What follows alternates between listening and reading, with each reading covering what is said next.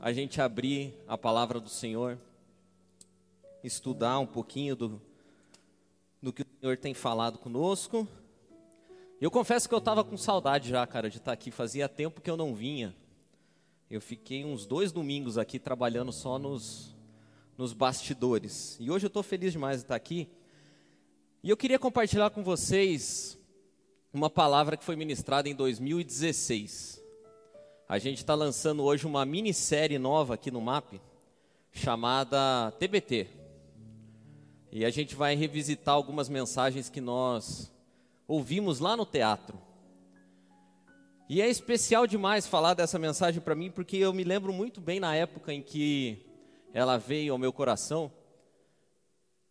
Eu senti que, que Deus precisava nos dar um chacoalhão. E essa semana, enquanto eu pensava nessa palavra, eu tenho o mesmo sentimento. Deus ainda precisa nos chacoalhar. E a gente precisa assumir a responsabilidade e o protagonismo da nossa vida, não tirando Deus da equação, mas colocando-o no centro e assumindo a nossa total responsabilidade dos fatos e das circunstâncias da nossa vida. Essa semana eu me peguei lembrando de uma música que, se você, assim como eu, se casou há uns 10 anos atrás, 15 anos atrás, eu já estou com quase 15. Quase todo casamento tinha essa música. Eu, eu, não, eu não vou cantar porque senão estraga, mas eu vou, tipo, declamar a música. E eu me lembro que a gente ia nos casamentos e quase todo mundo que tinha um mínimo de técnica vocal cantava. E é uma música que retrata muito bem a nossa falta de capacidade em assumir a responsabilidade da vida. E essa música dizia assim: que um dia, sem perceber, eu me peguei pensando em você, mas duvidei que Deus tinha um plano para nós. Eu desisti sem nem tentar para não me ferir. É melhor esperar o tempo de Deus é melhor esperar o tempo de Deus. Eu desisti sem nem tentar. E a gente vive hoje uma vida cercado de pessoas que desistem sem nem tentar. Não assumem a responsabilidade e é pensando nisso que tem dois textos que nos falam exatamente sobre essa realidade. E o primeiro está em Mateus capítulo 27, versículo 21, eu vou ler para você. Então perguntou o governador: Jesus estava diante de Pilatos, foi preso, estava sendo interrogado, e Pilatos precisava tomar uma decisão. E a Bíblia diz em Mateus 27, 21 o seguinte: Então perguntou o governador: Qual dos dois vocês querem que eu lhe solte? E responderam eles: Barrabás. Perguntou Pilatos: Que farei então com Jesus chamado Cristo? E todos responderam: Crucificam. Mas por que? Que crime ele cometeu? perguntou Pilatos. Mas eles gritavam ainda mais: Crucifica-o. Quando Pilatos percebeu que não estava obtendo nenhum resultado, mas pelo contrário, estava se iniciando um tumulto, mandou trazer água, lavou as mãos diante da multidão e disse: Estou inocente do sangue desse homem. A responsabilidade é de vocês. Pilatos lava as mãos e diz que não tem responsabilidade nenhuma daquele ato. E tem um outro texto que está em Gênesis, no capítulo 3. E o texto, a partir do versículo 8, diz o seguinte: Ouvindo o homem e a, sua, e a sua mulher os passos do Senhor Deus, que andava pelo jardim, quando soprava a brisa do dia, esconderam-se da presença do Senhor, dentre as árvores do jardim. Mas o Senhor Deus chamou o homem, perguntando: Onde você está? E ele respondeu: Ouvi os teus passos no jardim e fiquei com medo, porque estava nu. Por isso me escondi. E Deus perguntou: Quem disse que você estava nu? Você comeu do fruto da árvore que eu proibi de comer?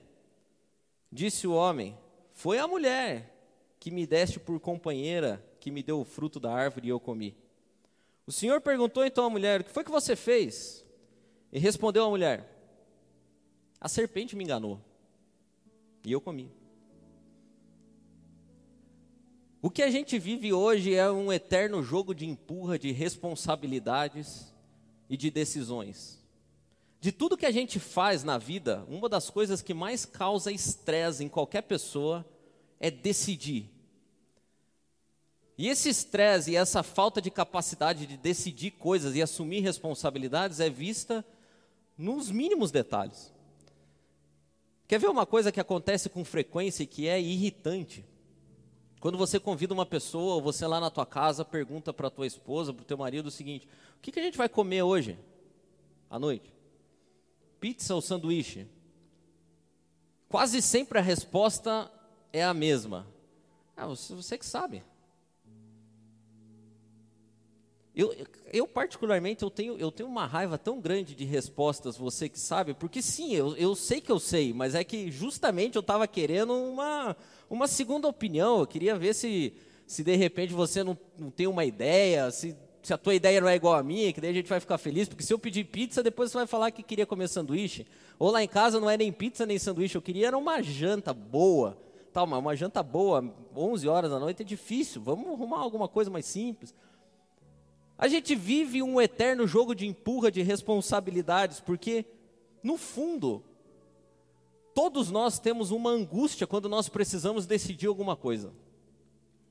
Quando você precisa decidir se você sai do teu trabalho e começa em outro, ou se você fica onde você está. Se quando você é jovem, se você casa com aquela pessoa, ou se você não casa. Se é o momento certo de ter um filho ou se nós devemos esperar mais um pouco. Se eu devo me envolver mais na igreja ou se eu devo ficar de boa. Porque no fundo todos nós, eu e você, temos uma angústia de assumir a responsabilidade da nossa vida. E a gente espera em Deus. Hoje tem muita gente que é parece assim puritano, cara. Eu estou esperando em Deus, é tipo a música.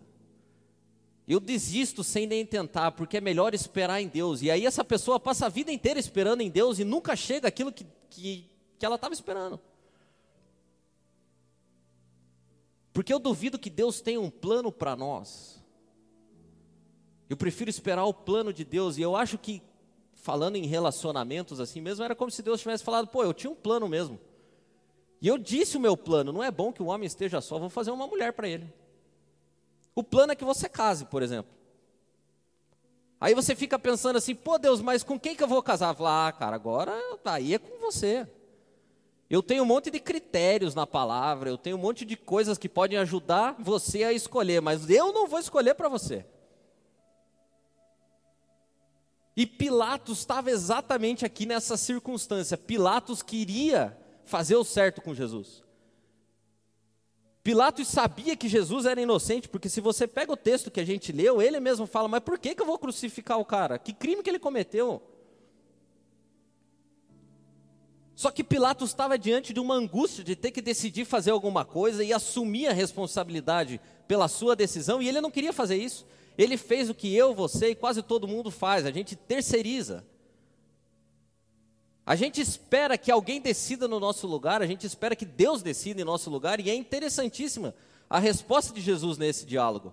Se você ler um pouco antes, Pilatos nervoso, ele vai perguntar para Jesus, ele queria que Jesus achasse um jeito de se livrar daquilo ali, e ele pergunta para Jesus: Cara, você é mesmo Cristo? Você é filho de Deus?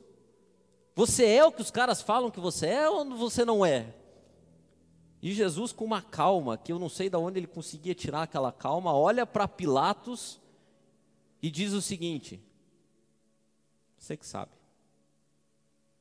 Ou, na linguagem bíblica, Jesus olha para Pilatos e diz: Tu dizes.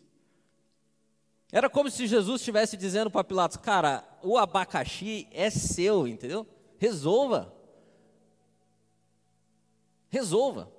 E Pilatos estava tão incomodado que, se você ler pouco antes ainda da história, a mulher de Pilatos, e aqui vai um parêntese, mulheres têm um sexto sentido espiritual, transcendente, interplanetário.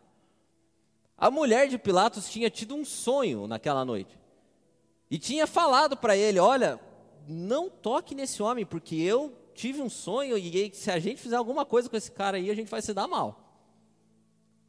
Então Pilatos tinha Jesus sem dizer nada, a multidão pressionando ele, a esposa dele que tinha dado um feedback poderoso para ele, e ele precisava decidir. Assim como eu e você precisamos decidir todos os dias coisas na nossa vida. E tem algo mais ainda: as escolhas que nós fizermos influenciarão sim o nosso futuro. Esse papo de que, não, não tem problema. Não, tem problema sim. As escolhas que você faz influenciam a sua vida. Pode ser que você escolha sair do teu trabalho e lá na frente, pô, foi uma grande furada, cara. E isso vai causando cada vez mais angústia, assim como causou em Pilatos. E Pilatos, por três vezes, tentou terceirizar a decisão. Se você continua lendo esse texto, você vai ver o cara sendo bagre, bagre, ensaboado. Veja só. Três vezes ele tentou. A primeira vez, ele mudou a jurisdição do caso. Era como se tivesse sido assim: ah, esse cara aqui, qual o crime dele? Ah, está agitando a Galileia e o cara está fazendo um monte de coisa, está criando uma revolta. E Pilatos pensou: pô, que você falou que ele estava fazendo aonde o, o, a confusão? Galileia. Galileia não é comigo.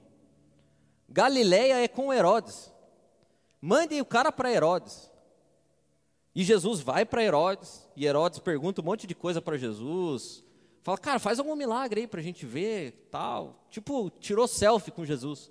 E falou, cara, mas não sou eu que tenho que decidir. Manda esse cara de novo para Pilatos. E aí Pilatos pega Jesus de novo e fala, cara, mas que coisa. Tentei me livrar, não deu. Então vou fazer o seguinte, eu vou tentar, vou pegar o pior criminoso que tem aqui, vou colocar, esses caras não vão escolher, eles vão escolher Jesus. E aí ele manda chamar Barrabás e fala assim: quem que vocês querem que eu solte? O criminoso ou o Cristo? E a galera grita, pô, criminoso. Não conseguiu decidir de novo. Falou, pô, pelo menos eu vou dar só um castigo nesse cara. Então o que, que eu faço com, com o Cristo? Vou soltar o Barrabás, mas faço o quê? Dou uma chicotada no Cristo? Não, você tem que crucificar ele. E aí Pilatos, numa cena patética, completamente patética, pega uma bacia e começa a lavar as mãos como se aquilo fosse resolver o problema. É patético, cara. Do mesmo jeito que é patético muitas das nossas orações, pedindo que Deus escolha algo no nosso lugar que foi nos dada a responsabilidade de escolher. Pedindo que Deus faça no nosso lugar algo que nos foi dada a capacidade e a prerrogativa de fazer. Pedindo que Deus nos dê sinais quando a palavra é clara.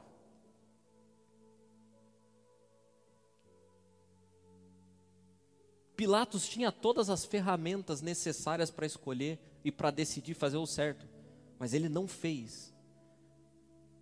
E eu acredito piamente que enquanto ele lavava as mãos, aquelas palavras de Jesus continuavam ecoando nos ouvidos dele: Tu o dizes. Tu o dizes. A gente vai terceirizando a responsabilidade da nossa vida, a gente vai terceirizando a, tomada de decisão da nossa vida, mesmo que às vezes com piedade, dizendo que Deus vai escolher no nosso lugar e que nós colocamos a vontade de Deus acima de tudo. Mas a vontade de Deus é que nós assumamos a responsabilidade.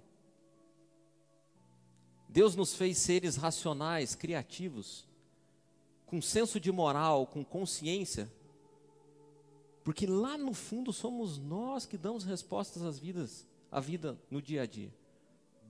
Eu não estou dizendo que a gente não consulta, não deve consultar Deus, longe disso. Eu, por muitas vezes, eu oro a Deus, pedindo que Deus guie os meus passos. Todo dia eu faço essa oração. Mas quando eu saio da cama, eu sou obrigado a tomar decisões na minha vida, a escolher coisas. E a oração que eu faço é: Deus, abençoa as minhas escolhas, guia a minha vida, porque eu estou escolhendo com base nas informações que eu tenho.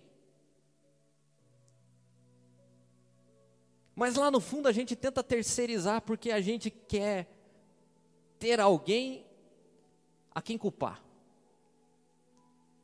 Ou Deus, ou a esposa, ou o patrão. E sabe que a terceirização é subproduto de uma outra arte, inventada há um tempão, por Adão, até rima. Adão foi o cara que inventou a terceirização da culpa. a transferência da culpa. E é incrível o diálogo de Adão, é incrível. É incrível. A gente vai transferindo assim porque a gente quer que alguém nos diga. Você quer ver um exemplo?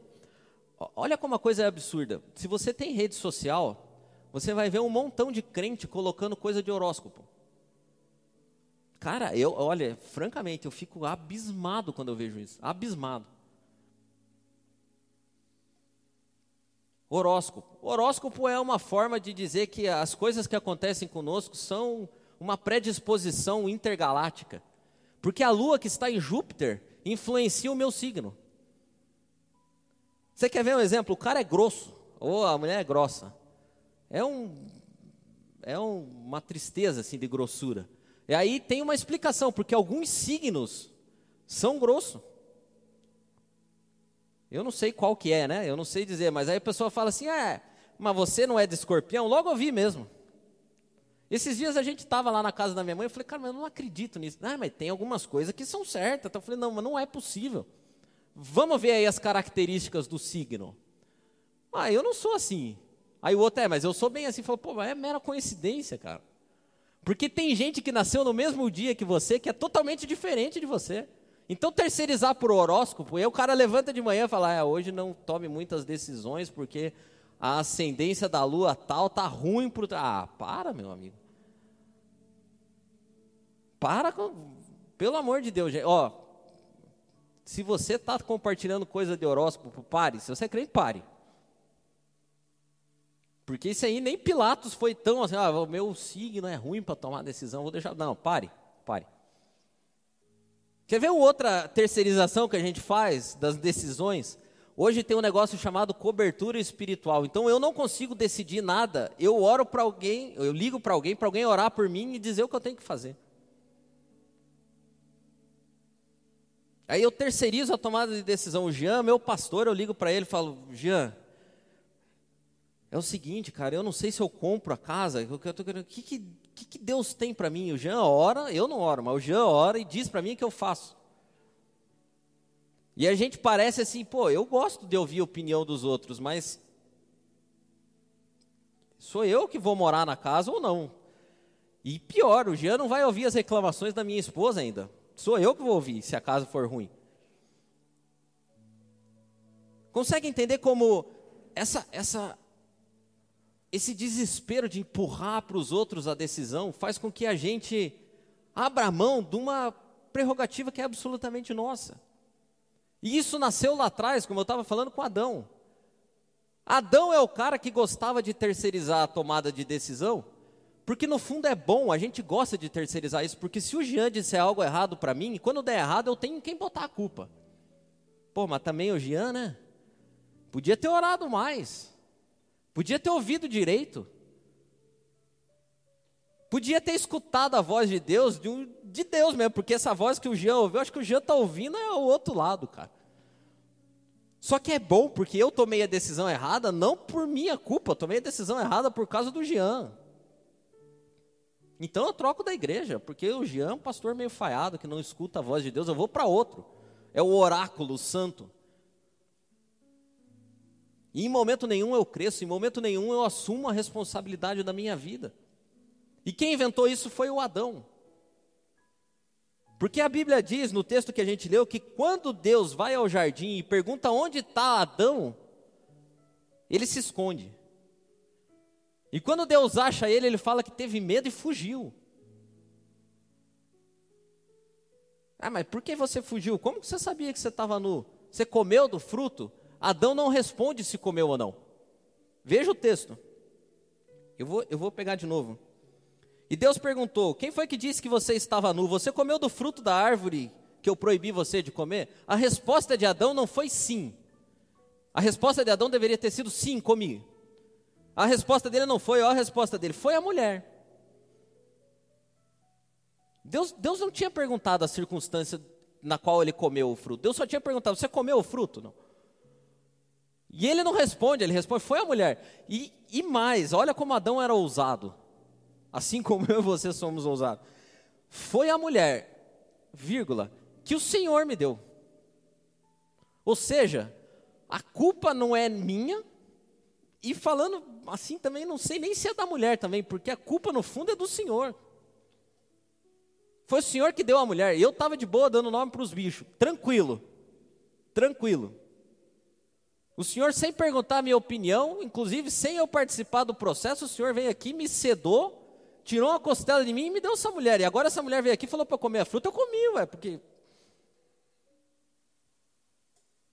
Não participei da tomada de decisão, eu eu estou inocente. É tipo, lavei minha mão aqui, não tenho, não tenho nada com isso. E aí Deus fala, pô, eu então vou perguntar para a mulher, né, o que foi que aconteceu? E ele vai e pergunta para a mulher, o que foi que você fez? A resposta da mulher deveria ser objetiva. Eu estava ali sem fazer nada, dei conversa para a serpente e comi a fruta e dei para não comer. Ela também não assume a, a responsabilidade. Ela diz o seguinte: a serpente que me enganou. A gente vai colocando a culpa no outro porque é mais fácil.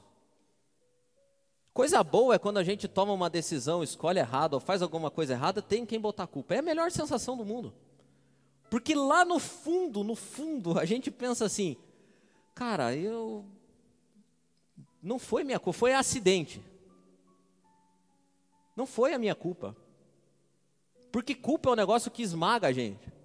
Culpa é um negócio que faz mal para a vida da gente. A gente não consegue assumir culpa. Então a gente tenta empurrar para alguém. Dá uma empurra um pouquinho para lá, empurra a culpa para lá, porque é patético, mas a gente se sente um pouquinho melhor. Tipo, o cara tá ferrado, entendeu? Porque a decisão errada que ele tomou, mesmo que tenha sido influenciado por outro ou por culpa de outra pessoa, vai refletir na vida dele, é ele que vai pagar o pato. Mas o simples fato de eu ter alguém em quem empurrar a culpa já me dá um alívio. Ah, eu estou ferrado, mas não é só culpa minha, tem mais gente ferrada comigo. E nessa a gente vai terceirizando a responsabilidade da nossa vida e a gente nunca é grosseiro porque a gente é assim mesmo. E porque a gente não entendeu o Evangelho. O tratamento que a gente dispensa para nossa esposa, para o nosso marido, para os nossos filhos, é fruto não da nossa falta de posição, de trato, é fruto da infância que a gente teve. O fato de eu não conseguir parar em emprego nenhum e estar tá sempre buscando dar uma grande sacada que vai me deixar rico, não é a minha ganância instalada e a minha falta de propósito. É que eu aprendi assim com meu pai. O fato de eu viver quebrando a cabeça não é pelo motivo de eu não dar ouvidos a ninguém, não ouvir conselho de pessoas e não ser humilde para reconhecer os meus erros. É porque ninguém me deu a oportunidade correta. O fato de eu não ter amigos não é porque eu sou uma pessoa fechada, que não consegue se abrir com ninguém. É porque ninguém me entende. Eles não descobriram a pessoa maravilhosa que eu sou, e aí eles ficam aí e me deixam de fora. O fato de eu não me envolver em nada com profundidade não é porque, assim, cara, eu sou meio ensaboado. Não. É porque eu já fui muito ferido na vida. E aí eu não quero mais.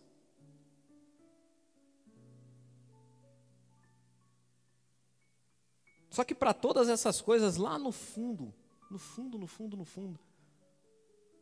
É como se eu e você fôssemos o Adão e ouvíssemos de Deus: Por que, que você está fugindo?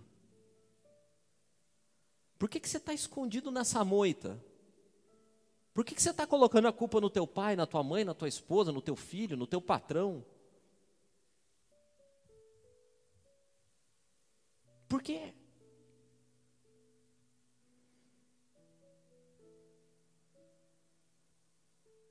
Lá no fundo a gente sabe que é fuga. Fuga.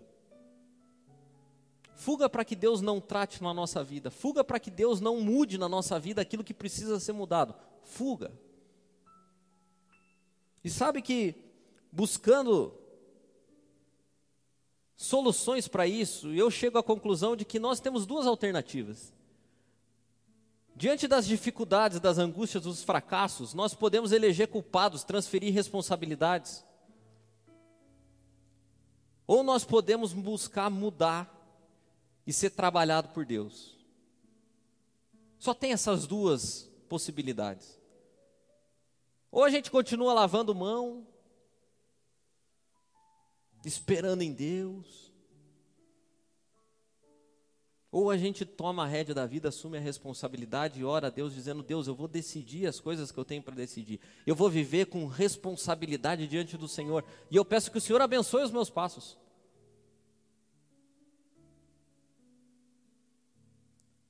As coisas erradas que eu faço na vida são fruto da minha natureza caída e eu peço redenção, que o Senhor trabalhe em mim.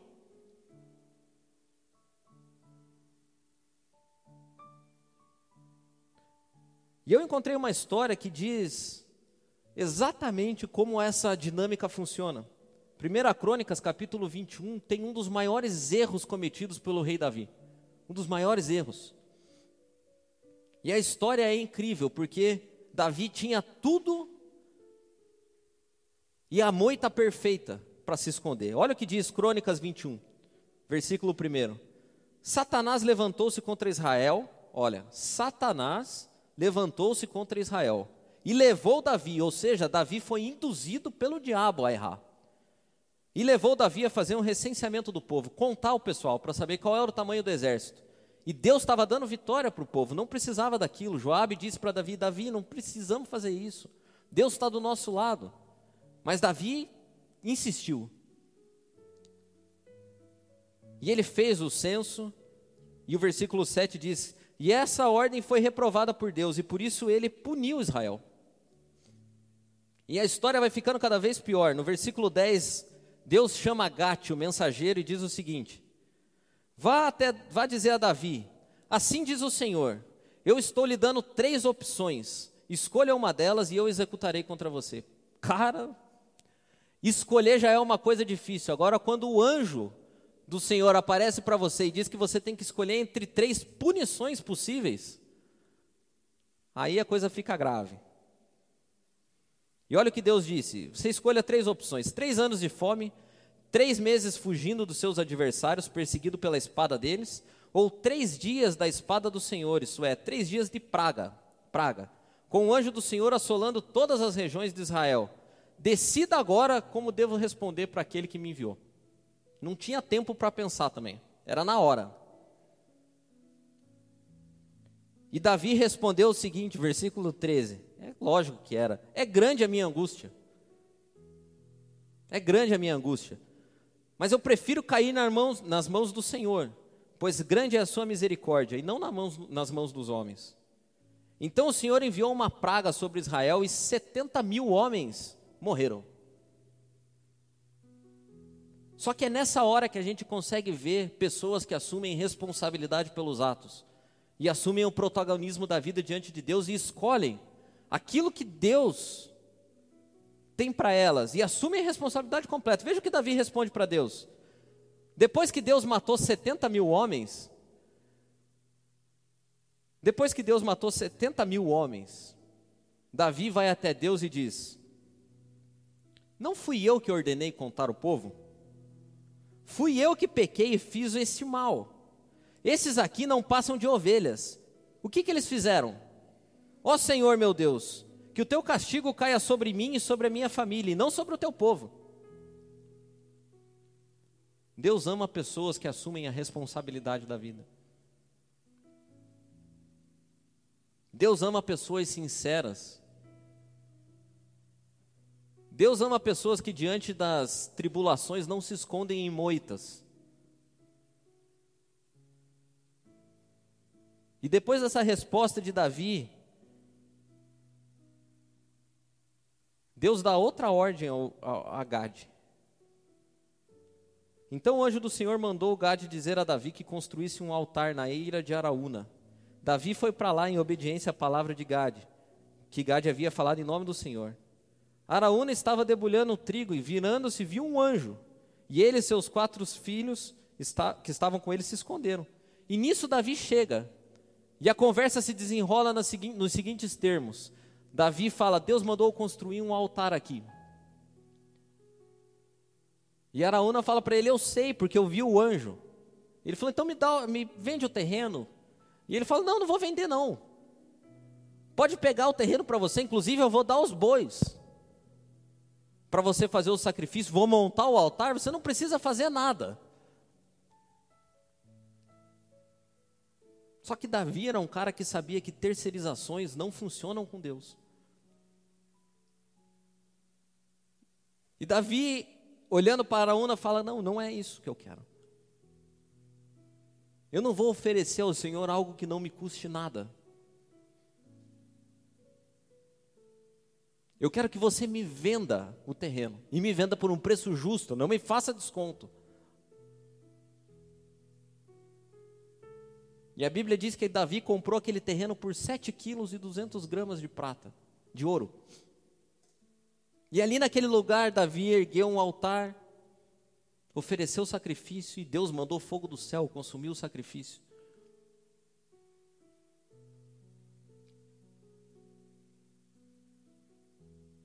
E eu amo o versículo 27 desse capítulo de Crônicas, 21. Porque depois que Davi faz tudo isso, a Bíblia diz o seguinte: E o Senhor ordenou ao anjo que pusesse a espada na bainha. Diante da, da complexidade da vida, da dificuldade de tomar decisão e assumir os erros, nós podemos fazer como Adão e fazer como Pilatos, se esconder atrás de moitas, se fazer de vítima, tentar colocar outras pessoas para escolher no nosso lugar, dizer que nós estamos esperando em Deus.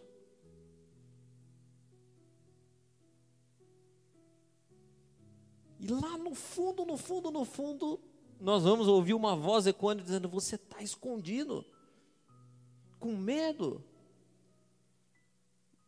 com vergonha.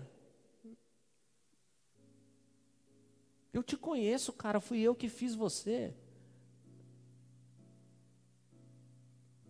Ou nós podemos fazer como Davi. Deus, fui eu que errei. Não foi o Senhor que errou, não foi a mulher que o Senhor me deu, não fui eu que errei. Inclusive, o Senhor está punindo as pessoas erradas, porque aqueles que estão na minha volta estão passando dificuldade por minha falta.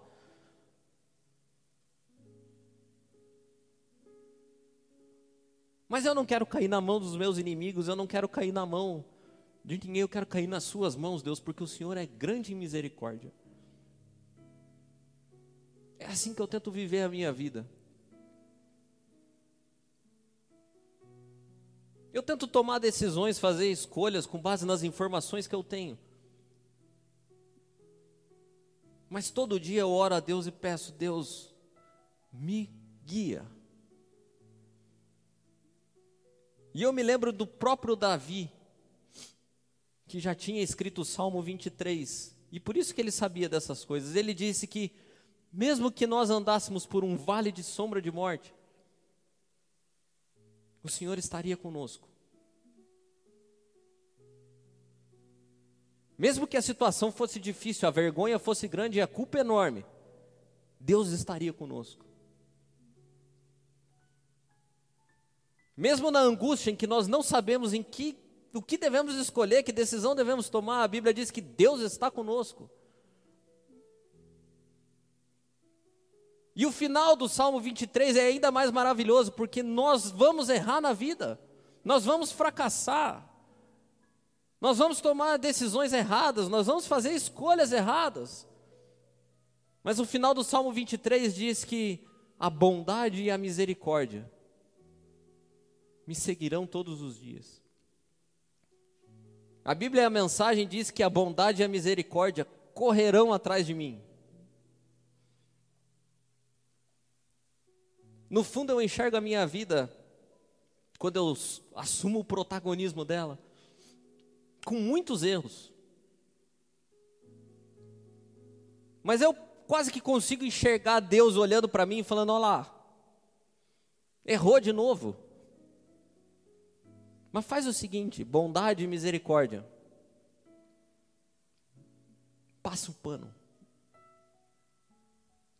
Porque Ele não é covarde. Ele não terceiriza para ninguém, ele não diz que fica só esperando em mim, ele está vivendo a vida e é difícil mesmo. Eu já tive lá, eu sei como é que é. Teve um dia no Getsemane que eu também quase fraquejei. Se, se bobeasse ali mais um pouquinho, tinha ido. Eu sei que não é fácil. Na hora, tomar decisões com conhecimento limitado não é fácil. Então, bondade e misericórdia. Arrumem a confusão. E assim eu vou vivendo. E é assim que eu queria convidar você a viver também. Diante dos fracassos da sua vida, diante das limitações da sua vida, diante da angústia de ter que decidir, tomar posição em coisas, não se esconda. Não se esconda. Porque Deus não é Deus de covardes. Quando a coisa for apertada, você ora a Deus, fala: Deus, me guia se possível, mas eu vou decidir com base nas coisas que eu tenho aqui hoje. Eu não vou dizer que a culpa é do meu pai, da minha mãe, da minha esposa, do meu patrão, do meu filho. Não, não. Eu vou viver a minha vida com responsabilidade diante do Senhor, porque o dia que eu chegar aí no céu, o Senhor vai perguntar para mim: o que foi que você fez com a vida que eu te dei? E eu não vou poder apontar os erros daqueles que me influenciaram, porque no fundo, o Espírito Santo mora dentro de mim, Deus fala comigo. Então eu te convido a viver com responsabilidade, com autonomia diante do Senhor. Sabendo que Deus é poderoso para fazer muito mais do que nós pedimos ou pensamos. E que ainda que a gente atravesse um vale de sombra de morte, Deus está conosco em todo o tempo. E que no final a bondade e a misericórdia de Deus correrão atrás de nós. Correrão atrás de nós. E que os resbalos da vida serão aplacados pela bondade e pela misericórdia do Senhor. Por isso, faça como Davi.